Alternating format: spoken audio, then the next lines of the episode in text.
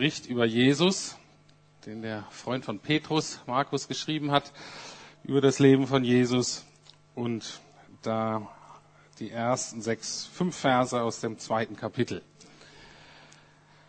Einige Tage später kehrte Jesus nach Kapernaum zurück. Die Nachricht von seiner Ankunft verbreitete sich schnell in der ganzen Stadt. Es dauerte nicht lange, da war das Haus, in dem er wohnte, von Besuchern überfüllt, sodass kein einziger mehr Platz hatte, nicht einmal draußen vor der Tür. Und er verkündete ihnen Gottes Wort. Da kamen vier Männer, die einen Gelähmten auf einer Matte trugen. Es gelang ihnen nicht, durch die Menge zu Jesus vorzudringen, deshalb deckten sie das Dach über ihm ab. Und ich habe gerade, als ich da saß, gesagt, hör zu, das packen die nicht. Der, ähm, dieser Gelähmte braucht vorher schon die Heilung, weil das wird hier alles nicht, äh, das wird hier nicht laufen. Also es war richtig, äh, also das liest sich hier so leicht. Ne? Die trugen da mal ein. Das ist richtig harte Arbeit, Jungs. Gut gemacht. Ähm, also es gelang ihnen nicht, durch die Menge zu Jesus vorzudringen. Deshalb deckten sie das Dach über ihm ab. Dann ließen die durch die Öffnung den Kranken auf seiner Matte hinunter. Als Jesus ihren Glauben sah, sagte er zu dem Gelähmten, mein Sohn, deine Sünden sind dir vergeben. Darum soll es heute gehen und ich habe das, ähm, habe die Geschichte oder die Predigt ähm, zum Freund werden genannt. Zum Freund werden. Und zwar ist mir was bei der Vorbereitung ähm, aufgefallen, was mir vorher nie so aufgefallen ist. Und zwar wird diese Geschichte oft die vier Freunde und der Gelähmte genannt. Das ist ja so, die Bibel hat ja so Zwischenüberschriften oft äh, und, und, und so. Äh, und die sind manchmal hilfreich, manchmal nicht so hilfreich. Aber jedenfalls habe ich immer das so gedacht, da sind fünf Freunde, kennen wir, ne? Die fünf Freunde. Und ähm, da waren jetzt auch fünf Freunde und einer von den Freunden war gelähmt, habe ich immer gedacht. Und diese fünf hörten dann irgendwann, oh, Jesus ist wieder in der Stadt und die haben sich dann als Freunde entschieden, wir bringen unseren gelähmten Freund dann zu Jesus, damit Jesus ihn heilt. Das steht aber so nicht im Text. Zum Beispiel das Wort Freund, was es natürlich auch gibt und sehr bekannt und beliebt ist im Griechischen, wurde da nicht genannt. Das ist eine mögliche Interpretation dieser Geschichte. Jetzt auch nicht falsch. Ähm, aber als ich das so gelesen habe, ist es nicht meiner Meinung nach nicht die wahrscheinlichste. Und ich möchte euch jetzt mal heute meine Interpretation vorstellen. Also, was beschrieben wird, ist, dass alle Leute da in der Stadt hörten, Jesus ist wieder da. Ähm, höchstwahrscheinlich ist das Haus hier das Haus von Petrus äh, gewesen, wo er davor die Schwiegermutter von Petrus geheilt hat. Ähm, also von daher war das alles ähm, bekannt und die Leute wussten, ah, da kommt er wahrscheinlich wieder hin. Und die Leute waren auf dem Weg zu Jesus. Und wahrscheinlich eben auch in dieser Menge war auch eine Gruppe von Männern, die größer sein könnte als vier. Wir lesen nur, dass vier davon ihn runterlassen. Aber das Bild, was eigentlich eher gezeichnet wird, da ist eine ganze Gruppe von Menschen und auch eine Gruppe von Männern. Und die sind auf dem Weg zu Jesus. Und, so stelle ich es mir vor, auf dem Weg zu Jesus sehen die erst den Gelähmten. Und wir können nur spekulieren, wir wissen nicht, wie es ist. Entweder sagt der Gelähmte, hey, hier, guckt mich mal an, hier, ich will auch zu Jesus, ich kann ja nicht. Und dann sind da eben welche, die sagen, okay, wir nehmen dich mit. Oder aber eine Gruppe von Männern entscheidet sich einfach von sich heraus und sagt, hey, wir sind alle auf dem Weg zu Jesus, wir können das und der kann das nicht. Und die entscheiden sich einfach den mitzunehmen, weil die sagen, auch der muss Jesus treffen. Der kann es von sich alleine nicht. Also der entscheidende Unterschied ähm, in, in, in der Lesung dieser Geschichte ist, in der ersten Version waren das schon Freunde, aber nach meinem Verständnis wurden sie erst zu Freunden. Und Freunde sind eben Leute, die am Endeffekt da sind und zupacken hat Dirk uns auch ganz klar gesagt, letztlich bei Freundschaft, nicht nur bei Männerfreundschaft, bei Freundschaft, geht es nicht um das Gerede, geht nicht um schöne Worte, sondern am Ende geht es darum, wer ist wirklich da wenn es die harte Arbeit zu leisten ist. Und daraus ergibt sich für mich drei Punkte heute Morgen. Es gibt eine neue Grundlage für Freundschaft, es gibt ein neues Ziel für Freundschaft und dann gibt es nochmal mit Jesus eine ganz neue Dimension von Freundschaft. Also eine neue Grundlage für Freundschaft, ein neues Ziel für Freundschaft und eine neue Dimension von Freundschaft. Gucken wir uns mal die Grundlage an von Freundschaften. Oft wie wir es so machen in unserer Gesellschaft und dann vielleicht mal eine neue Grundlage entdecken. Ich glaube, dass Freundschaften oft daran oft scheitern, weil sie auf einem brüchigen Fundament aufgebaut sind, nämlich auf menschlicher Sympathie. Da ist nichts gegen einzuwenden, das ist wichtig, aber es ist kein, letztlich kein tragendes Fundament für Freundschaft.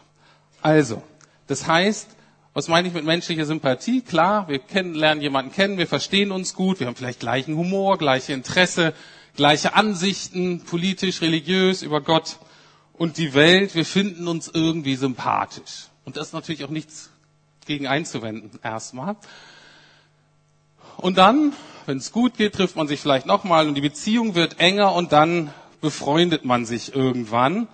Und dann ab einem bestimmten Level, dann entscheide ich, das ist mein Freund und dem tue ich Gutes. Christlich würden wir sagen, dem will ich zum Segen werden. Für den will ich mich einsetzen. Also, die Entscheidung, etwas Gutes zu tun, einen guten Einfluss zu haben auf das Leben dieses Menschen, eine Hilfe zu sein, Unterstützung anzubieten, erfolgt praktisch erst nachdem nachdem eine bestimmte Beziehungsqualität etabliert wurde. Das ist so unsere normale Grundlage. Wenn ich mir so die Bibel anschaue, wenn ich mir Jesus als mein Freund vorstelle und ich mir da denke, na, wie viel, wie sympathisch hätte ich als Sünder Jesus werden können. Ganz, wäre es nie zu dieser Freundschaft geworden. Und so auch hier, meine Lesung dieses Textes ist, hier wird ein anderes Fundament aufgezeigt. Ich entscheide mich zuerst, ein Segen zu sein. Ich entscheide mich erst zu sagen, hier bin ich irgendwie, ich weiß noch genau was, aber ich will helfen, ich will was Gutes tun, ich will unterstützen. Keine Ahnung, wie es aussieht. Aber das ist meine Grundheit. Und daraus entwickelt sich eine Freundschaft. Und für Männer bedeutet das immer auch, daraus entwickelt sich ein gemeinsames Projekt, ein Abenteuer. Etwas, was wir gemeinsam, wir sind gemeinsam unterwegs, entwickelt sich daraus. Und zwar, das durchlebt man trotz Widerständen. Und das finde ich auch so gut in dieser Geschichte. Hier gibt's Widerstände. Und die müssen die Freunde überwinden. Daran beweist sich letztlich die Freundschaft. Also, der Unterschied ist, normalerweise ist Sympathie die Grundlage für die Entscheidung. Und in meiner Sicht zur Freundschaft ist, dass Gott eigentlich die Reihenfolge umkehren möchte. Erst die Entscheidung, was Gutes zu tun und dann zu staunen, wie daraus sich etwas entwickelt, wo ich am Ende sagen kann, wow, ich habe einen Freund dazu gewonnen, ich habe eine Freundin dazu gewonnen. Das hätte ich noch nicht gedacht, als ich diesen alten Gelähmten, als ich diese komische Type da zum ersten Mal begegnet bin was weiß ich, beim Kaffee, in der Schlange, beim Mittagessen, wo auch immer, wo man sich trifft. Daraus ergibt sich für mich ein neues Ziel für Freundschaft. Wie gesagt, normalerweise ist das Ziel von Freundschaft und das letzte Ziel wirklich, eine bestimmte Beziehungsqualität zu erleben. Das ist für jeden von uns ein bisschen anders, aber für die meisten von uns heißt es wohl, dass ich mich wohlfühle. Für viele bedeutet, dass ich mich angenommen fühle, dass ich mich verstanden fühle, anders wichtig, dass ich, dass da ein bisschen Action ist, dass ich mich stimuliert fühle. Auf alle Fälle, das muss irgendwie passen. Und dann, wenn diese Qualität da ist, dann holen wir Jesus noch mit dazu, wenn es gerade passt, wenn wir ihn gerade brauchen. Sehe jetzt so diese vier Freunde, die hatten, eine, waren gut befreundet und jetzt brauchten sie Jesus für die Heilung. Aber ansonsten, wenn das Ziel eine bestimmte Beziehungsqualität ist, brauchten die Jesus nicht. Kamen die in ihrer Freundschaft auch ganz wunderbar ohne Jesus aus. Das bedeutet, tiefe Gespräche über Themen, durch die mich betreffen, aber auch über Gott, was Gott am Herzen liegt. Oder zum Beispiel das gemeinsame Gebet spielen dann in der Freundschaft keine Rolle. Und ich finde es erschütternd zu sehen, dass das selbst bei vielen Christen so ist. Oh, Jesus, da wollen wir jetzt nicht drüber reden. Ne? Lassen wir in der Gemeinde, dass man mal betet. Lieber nicht, ist dann irgendwie zu fromm. Es hat gar keinen richtigen Platz in der Beziehung. Hier ist es anders. In dieser Geschichte ist das Ziel von Anfang an Jesus. Alle sind unterwegs in Richtung Jesus. Alle wollen Jesus besser kennenlernen. Das ist so die Grundhaltung. Und wir nehmen dann die mit, denen wir begegnen. Egal wo, innerhalb oder außerhalb der Gemeinde, in Familie, außerhalb von Familie, beim Job, außerhalb vom Job, Schule, außerhalb von Schule, beim Sport, egal. Und das Interessante ist, es ist eigentlich völlig unklar, was der äh, Gelähmte über Jesus gedacht hat. Interessanterweise, was der Jesus, was der Gelähmte über Jesus gedacht hat, wird nicht erwähnt. Können wir auch nicht drüber spekulieren, aber das scheint nicht entscheidend zu sein. Deutlich war, die waren alle auf dem Weg zu Jesus und er sollte mit Jesus in Kontakt kommen. Nochmal zu diesem Ziel. Jesus auch als Ziel von Freundschaft. Das ist was ganz Ungewöhnliches, was hier steht in Vers 5. Ich habe jetzt nicht geguckt, dass das einzige Mal ist in der Bibel, aber es ist zumindest eine Ausnahme. In Vers 5 steht nämlich Folgendes. Als Jesus ihren Glauben sah, sagte er zu dem Gelähmten, mein Sohn, deine Sünden sind dir vergeben. Wenn man so ein bisschen die Bibel kennt und das, was Jesus sagt, ist es eigentlich immer entscheidend, ob die Person, der Jesus was Gutes tun will, ob da der Glaube ist. Hier ist was total Ungewöhnliches. Es scheint so zu sein, dass Jesus sagt, er sieht den Glauben der Freunde, er sieht den Glauben der Männer, die zum Freund geworden sind und sagt, wow, du profitierst davon als Gelähmter. Ich handle aufgrund des Glaubens des anderen. Total verblüffende Stelle. Also dem Gelähmten wird geholfen, nicht aufgrund seines eigenen Glaubens, sondern aufgrund des Glaubens dieser Männer. Und das ist erstaunlich. Was heißt das? Das heißt für uns als Freunde, unser Glaube soll unseren Freunden zugutekommen. Von unserem Glauben sollen unsere Freunde profitieren. Das bedeutet im Endeffekt nicht, dass wir ihm die eigene Entscheidung abnehmen können oder ihr die eigene Entscheidung abnehmen, wie sie letztlich zu Jesus stehen will oder welche Entscheidung sie im Leben trifft. Das, das, das, das können wir letztlich nicht beeinflussen. Aber dieser Glaube, den wir haben, hat einen großen Einfluss vor Gott, hat eine große Verheißung. Und mir ist nochmal deutlich geworden, dass ich, dass Gott bei mir Glauben sucht für andere. Für andere. Und zwar auch dann, wenn meine Freunde Jesus noch gar nicht kennen. Wie sollen die dann dann glauben? Können sie ja noch gar nicht. Aber von meinem Glauben sollen meine nichtchristlichen Freunde profitieren. Und ich bin fest davon überzeugt, dass das so ist.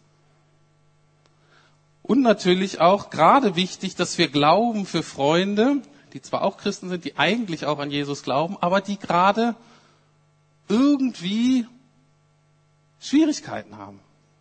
Weil sie falsche Entscheidungen getroffen haben, mit den Konsequenzen leben müssen oder weil sie im Tal des Todes sind einfach Dunkelheit gerade den Weg verloren haben, weil sie zweifeln. Auch gerade dann, unser Glaube ist wichtig für sie. Und Gott sieht das. Und die Leute werden davon, unsere Freunde werden davon profitieren. Deswegen für uns alle die Frage, welches Ziel verfolgen wir in unseren Freundschaften? Was ist wirklich, was liegt uns da letztlich am Herzen? Und der Punkt ist klar, wie Peter auch gesagt hat, wir brauchen, also wir sind alle irgendwo gelähmt. Wir alle brauchen irgendwo Heilung und Hilfe. Hier der Typ in der Geschichte, ne, der brauchte eine körperliche Heilung und der brauchte, obwohl er es gar nicht wusste, der brauchte Sündenvergebung. Sündenvergebung brauchen wir übrigens alle. Körperliche Heilung brauchen wir gerade nicht alle. Aber egal was es ist, die entscheidenden Dinge im Leben finden wir letztlich nur bei Gott. wie Vergebung, wie Liebe, wie gelingende Beziehung, wie Berufung. Berufung ist ja mehr als Job. Berufung ist ja, ich muss meinen Platz in dieser Welt, in Gottes Welt finden. Gott hat einen Platz für mich und den darf, den soll ich einnehmen. Und wir merken, wenn wir uns diesen tieferen Fragen mal zuwenden, brauchen wir letztlich alle Jesus. Das bedeutet nun nicht und nun gar nicht, dass man als christliche Freunde nur zusammen in der Bibel liest und betet. Bloß nicht.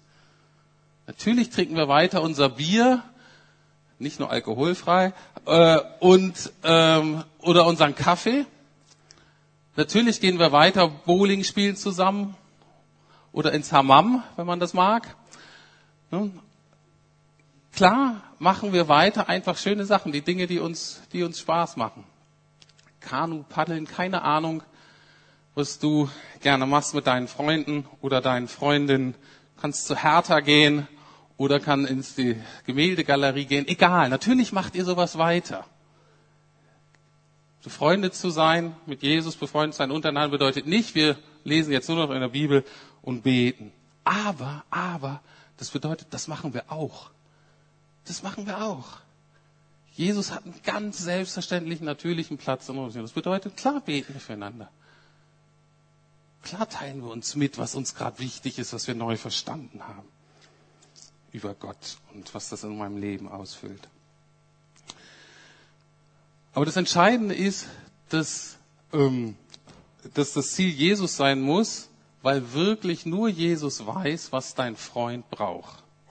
Das ist ja das Verblüffen in dieser Geschichte. Es war eigentlich allen klar, jedem von uns war klar, was dieser Typ brauchte. Mein Frau, Freund ist gelähmt, er braucht körperliche Heilung. Deswegen gehe ich zu dem hin und sage, Jesus, wir brauchen körperliche Heilung.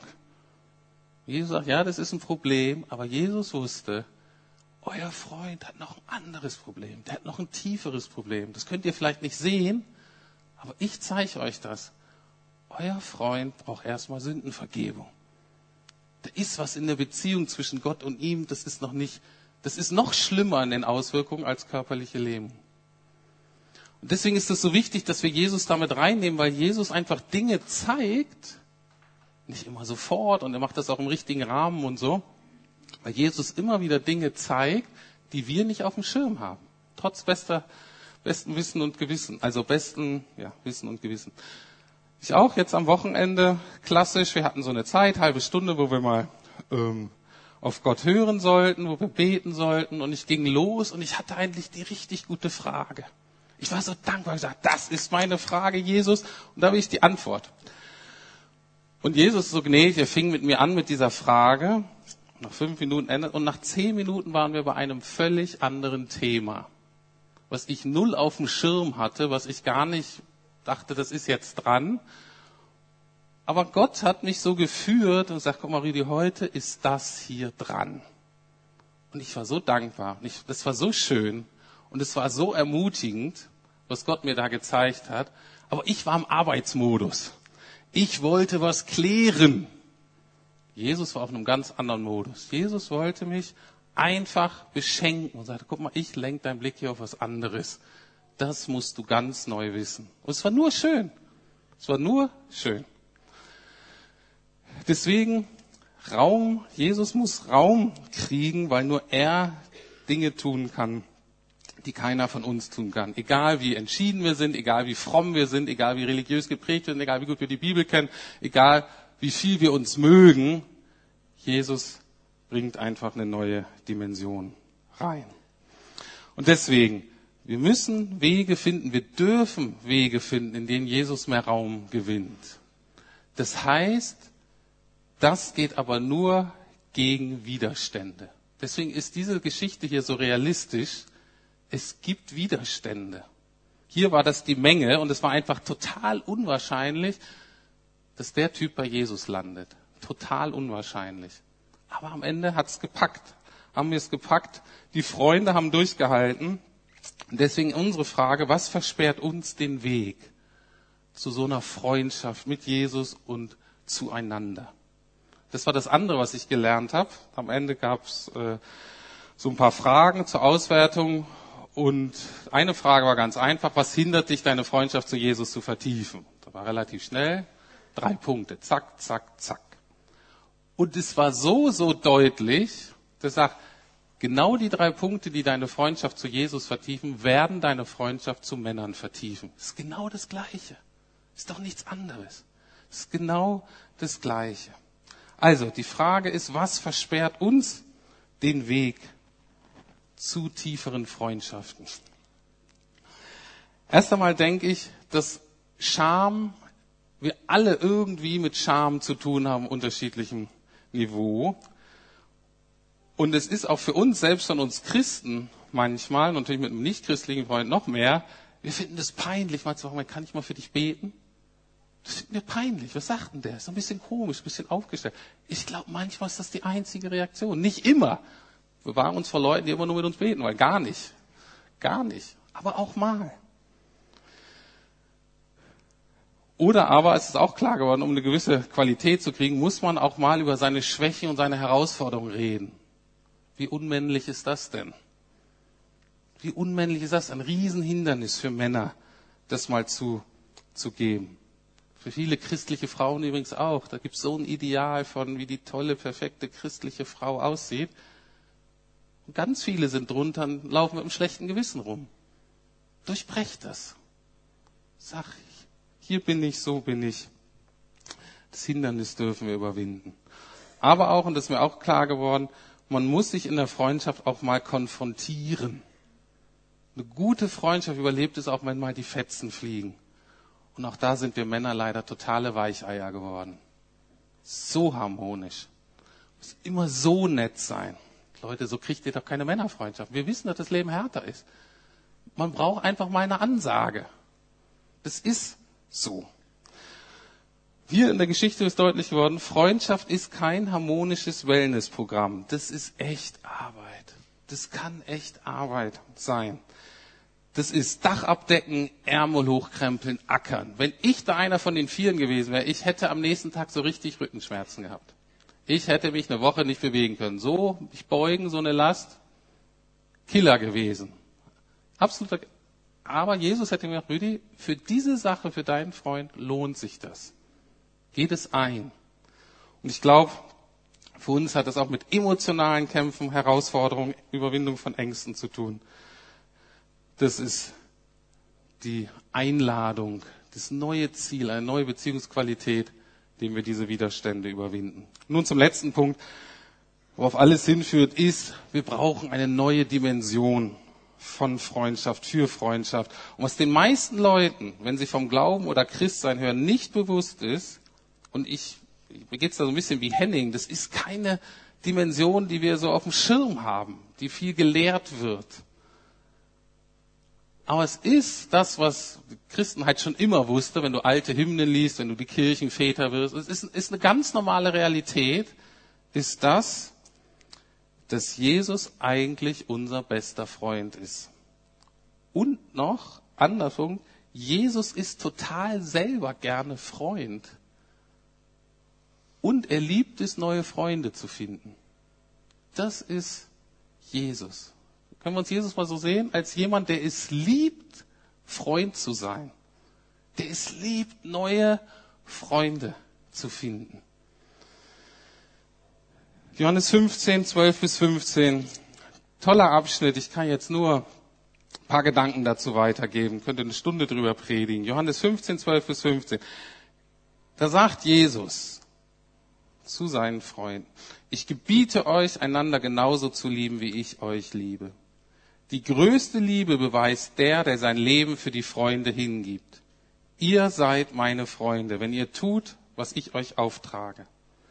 Ich nenne euch nicht mehr Diener, weil ein Herr seine Diener nicht ins Vertrauen zieht. Ihr seid jetzt meine Freunde, denn ich habe euch alles gesagt, was ich von meinem Vater gehört habe. Das ist übrigens so ein Text, da müsst ihr drüber meditieren, der muss wirken, da müsst ihr einfach mal eine halbe Stunde euch mit hinsetzen. Das ist einfach auch so ein Herzenstext, den kann man so ein bisschen erklären, kann man auch. Aber ganz kurz noch ein paar Gedanken. Aber ich spüre, das ist ein ganz neuartiges Beziehungsangebot. Ich nenne euch Freund. Unglaublich. Aber hier diese neue Dimension, die natürlich in unser Leben kommt durch Jesus, ist, eine größere Liebe hat niemand als derjenige, der sein Leben hingibt für die Freunde. Was Größeres gibt es nicht. Und das ist der Punkt. Jesus hat seine Freundschaft zu uns dadurch bewiesen, wirklich bewiesen, dass er für uns gestorben ist, dass er sein Leben für uns gegeben hat. Er hat das letzte große Hindernis auf dem Weg zu Gott, auf dem Weg zum Leben überwunden. Das letzte große Hindernis ist nicht unsere Scham, ist nicht die Menschenmenge, ist der Tod, der uns trennt von Gott. Und die hat Jesus überwunden. Und wenn du leben willst und wenn du willst, dass deine Freunde leben, dann dürfen, dann müssen sie befreundet sein mit Jesus. Und diese Freundschaft mit Jesus fängt aber auch immer an mit so einem Bekenntnis der, ich brauche diese Freundschaft. Und vielleicht um diesem Bild zu bleiben, fängt mit dem Bekenntnis an, auch ich bin ein Gelähmter. Auch ich bin unfrei. Auch ich funktioniere in manchen Lebensbereichen einfach nicht normal. Das sieht vielleicht keiner. Ich weiß das ganz genau. Ich bin gelähmt, vielleicht von Ängsten oder von meinem eigenen Ehrgeiz oder von Süchten oder ich bin gelähmt von Bitterkeit oder von Gier oder Streben nach materiellen Dingen. Ich kann nicht aufhören, zu viel zu arbeiten. Ich komme einfach nicht raus aus dieser Mühle. Ich bin total gelähmt. Ich bin gelähmt meinem Streben nach Anerkennung, nach Harmonie. Ich komme nicht raus aus dieser Nummer, mache jedes Mal immer wieder das Gleiche. Immer wiederhole ich die gleichen Beziehungsmuster. Ich bin gelähmt. Was es auch ist für dich. Jesus will uns aus dieser Unfreiheit, aus diesem Gelähmtsein herauslieben, herausholen, eine Freundschaftsbeziehung bringen, die uns davon befreit. Und wir haben es jetzt so gemacht, dass wir jetzt eine lange Anbetungs Zeit haben, so wirklich 25 Minuten, wo ihr das nochmal so wirken lassen könnt. Und ich gebe euch so drei Entscheidungen, die ihr so treffen könnt. Jetzt, ihr habt wirklich Zeit im Gebet, also ihr müsst nicht alle drei treffen, das wäre sehr viel, aber wahrscheinlich jeder von uns könnte wahrscheinlich eine treffen. Und die erste ist, dass ich sage, ja, ich will ein Freund sein, ich will ein Freund werden. Ich möchte einfach mal meine Blickrichtung ändern. Ich möchte nicht immer gucken, wie es mir geht und ob ich mich wohlfühle und ob das so schön ist, um dann zu gucken, ob es sich lohnt zu investieren. Ich will mal anders sagen. Ich will mal Vertrauensvorschuss geben. Ich will mal sagen, ich will was Gutes tun. Ich will lernen, Freund zu sein. Ich will mich nicht beklagen, keine Freunde zu haben. Ich will jetzt von Jesus lernen, selber Freund oder Freundin zu werden. Ich will den ersten Schritt tun. Das zweite ist, ich sage, ja, ich will meine Freundschaft zu Jesus vertiefen. Ich bin 30 Jahre Christ und ich merke, da öffnet sich was, wo ich sage, das habe ich noch nicht und das zieht mich dahin, das will ich lernen. Jesus, zeig du mir das, nimm mich damit hinein. Oder aber ihr sagt, ganz ehrlich, steh nach draußen, das mit dem Jesus bis jetzt, das war gar nicht so meins. Und du sagst, ich treffe heute die Entscheidung, zwischen mir und Gott und sag, Jesus, ich will dein Freund sein. Ich will jetzt mit dir zusammen durchs Leben gehen. Und Jesus ist, ist unser Herr, ist unser Gott, er ist unser Retter, er ist Erlöser, er ist König, er ist all das. Und all die Dimensionen werden euch, euch, sich euch auch noch ausschließen. Aber ist eben auch Freund. Und das Dritte ist, ähm, dass wir uns entscheiden können heute Morgen, ich will Jesus eine Freude machen. Ich will Jesus eine Freude machen. Wie? Ich will helfen, dass Jesus neue Freunde findet. Ein komischer Gedanke, aber zu sagen, da sind zwei, die kenne ich, mit denen bin ich befreundet und ich bin mit Jesus befreundet und die liegen mir beide am Herzen. Wie cool wäre denn das, wenn die auch eine Freundschaft hätten? Wie cool wäre das? Und dass du einfach sagst, ja, das will ich. Ich will Jesus eine Freude machen. Ich will meinen Freunden eine Freude machen. Das Größte, dass die sich finden, dass die eine neue Freundschaft beginnen. Auch ein bisschen unabhängig von mir vielleicht. Dass die zwei was haben, was einzigartig ist und das gönne ich den beiden von ganzem Herzen. Also, soweit diese drei Punkte. Wie gesagt, ihr habt Zeit im Gebet. Robert erklärt noch, wie das gleich abläuft, wer euch da vielleicht unterstützt. Ja, wir wollen euch dienen heute auch und wir werden jetzt die längere Lobpreiszeit haben. Es gibt Männergebetsteams, ein Frauengebetsteam wird es auch geben und wir wollen euch ermutigen, zum einen diese drei Fragen zu bewegen und zum anderen aber auch herauszutreten, vielleicht aus Einsamkeit. Wir haben das gestern schon äh, unter uns Männern getan, wir haben Gebet angeboten, es sind viele Männer gekommen. Es könnte sein, dass du einen Freund brauchst, eine Freundin. Und was natürlich ganz wichtig ist, das Thema ist natürlich gar kein Männerthema. Das ist ja geschlechterunabhängig. Also all die Themen gelten nur für Frauen ganz, ganz genauso. Jesus Freund, Freundin zu haben, Austausch, Zeit zu verbringen und so weiter. Und von daher lasst euch rufen. Wir wollen euch gerne dienen. Es werden junge Männer sein, es werden mittelalte Männer sein. Alte Männer haben wir ja nicht. Wir haben fitte, reife Männer. Und nehmt das in Anspruch. Wir wollen gern für euch beten. Und in dieser Zeit des Lobpreises darf es auch so ein bisschen anonym sein. Das wird nicht hier von vorne für euch gebetet, sondern ganz intim in so einer Dreiergruppe. Es werden immer zwei Leute hier stehen und für euch beten. Bitte nehmt das wahr. Bitte kommt, kommt runter, kommt nach vorne, stellt euch an, wenn es voll ist, aber scheut euch nicht, diesen Aufruf zu folgen und dort einen Schritt zu gehen. Denn ich glaube, in unserer individualisierten Gesellschaft, ähm, die ja doch sehr, sehr auf Leistung und ich kann es und ich mache es geprägt ist, ist das etwas, was uns doch in der westlichen Welt einigermaßen verloren ging. Also mir ging das auf jeden Fall verloren, einen Freund zu haben. Ich musste jetzt auch am Wochenende nochmal äh, bekennen und mir positiv sagen lassen, du arbeitest zu viel. Was machst du denn in der Stunde, wo wir uns nicht treffen? Schreibst zehn E-Mails mehr, machst noch einen Telefonanruf oder, oder, oder. Und ob ich dabei effektiv bin, ist noch die andere Frage, wenn ich so viel arbeite. Auch wenn ihr da herausgefordert seid, dass ihr sagt, ich, ich nehme mir die Zeit nicht, dann lasst für euch beten. Jesus kann euch verändern. Und wir wollen mit euch gemeinsam vor ihn treten, als Freunde, vielleicht auch nicht in dem Sinne als der dicke Freund oder Freundin, sondern gemeinschaftlich, als Gemeinschaft, als Gemeinde vor den Herrn zu treten. Wenn ihr kommt, dann beschreibt kurz euer Anliegen. Und ähm, wie sagt Olaf Franke immer, wer trinkt, kann nicht reden. Also beschreibt euer Anliegen und lasst die lieben Leute für euch beten. Und fangt nicht selber an zu beten. Ihr seid die Empfangenen. Und traut euch einfach.